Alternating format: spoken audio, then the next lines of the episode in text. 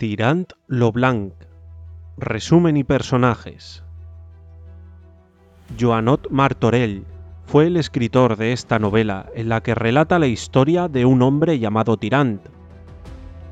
Tirant Loblanc es una novela caballeresca escrita por el caballero valenciano y escritor Joanot Martorell.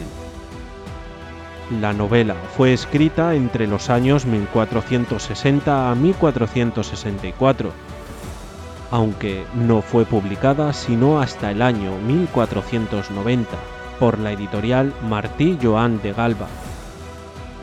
Es, por tanto, una novela que toca el tema de los caballeros medievales, como es el caso del Caballero de la Armadura Oxidada o el propio Don Quijote de la Mancha.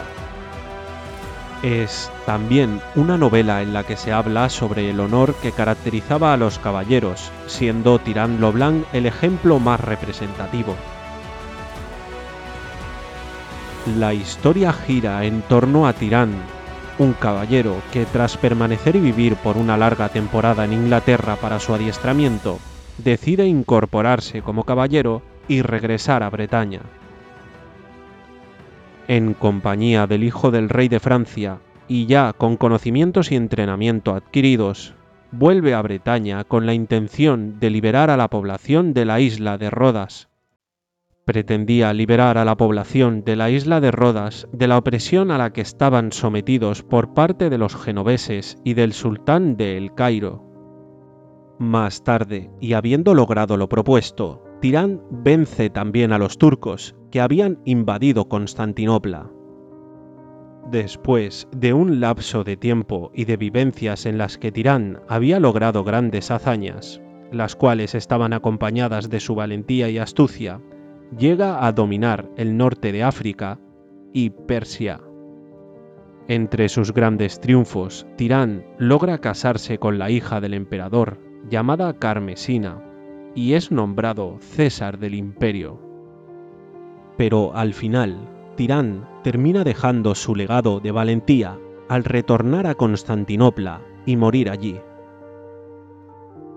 Personajes de Tirán Loblanc Tirán Loblanc es el personaje principal de la novela, un caballero medieval de Bretaña, quien se muestra profundamente enamorado de Carmesina. Carmesina es una joven de 14 años, pretendida por Tirán e hija del emperador. Cede a los encantos del apuesto caballero y no duda en entregarle su corazón, aunque sin llegar a intimar. El emperador es el emperador de Constantinopla, un político y gobernante. En un momento de la trama, llama a Tirán a su corte para nombrarle caballero. Diafebus, además de primo, también es el compañero de aventuras de Tirán. A lo largo de la trama surge un romance con una joven de nombre Estefanía. Emperatriz. Ella es la esposa del emperador, que se convierte en la amante de Hipólito. Plaer de Mávida. Es otro de los personajes de esta novela. Quiere lograr a toda costa que Celestina se relacione amorosamente con Carmesina. Hipólito. Hipólito es el amante de la emperatriz y también es quien normalmente acompaña a Tirán en sus misiones. Resumen de Tirán Loblanc Tirán Loblanc se encuentra en Inglaterra, recibiendo su adiestramiento como caballero medieval. Después de permanecer algún tiempo en ese país, Tirán regresa a Bretaña, y es ahí donde comienzan sus aventuras. Se hace aliado del hijo del rey de Francia, y juntos deciden hacer frente al asedio que ocurre en la isla de Rodas, a manos del sultán de Cairo y los genoveses. Otra de las hazañas de Tirán es su victoria sobre los turcos, los cuales habían invadido la ciudad de Constantinopla.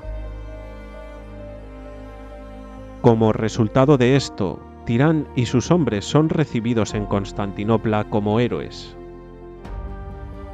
Es durante esta etapa en Constantinopla cuando Tirán y Carmesina, la hija del emperador, se conocen, y entre ellos surge un profundo amor incontrolable. Precisamente en este punto, la novela desarrolla dos tramas que se combinan a la perfección, ya que por un lado se nos habla sobre las campañas militares y por el otro se narran las andanzas amorosas del personaje principal. Los enfrentamientos militares, con sus consecuentes derrotas y victorias, son narrados poniendo énfasis en la técnica y con una conciencia precisa de lo que es la guerra. Por su parte, la historia de amor entre Tirán y Carmesina se ve empañada por las constantes intrigas de la viuda reposada, que, al igual que Carmesina, también se ha enamorado de Tirán tras su victoria en Constantinopla, Tirán se casa con Carmesina y después de esto el emperador lo nombra César del imperio. Lamentablemente para Carmesina, Tirán muere después de regresar a Constantinopla tras una de sus misiones militares. Al conocerse la muerte de Tirán, el emperador se lamenta, mientras que Carmesina rompe en llanto.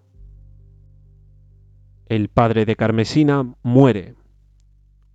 Tras confesar sus pecados, Carmesina se tiende al lado de los cuerpos de Tirán y su padre, y ella también muere.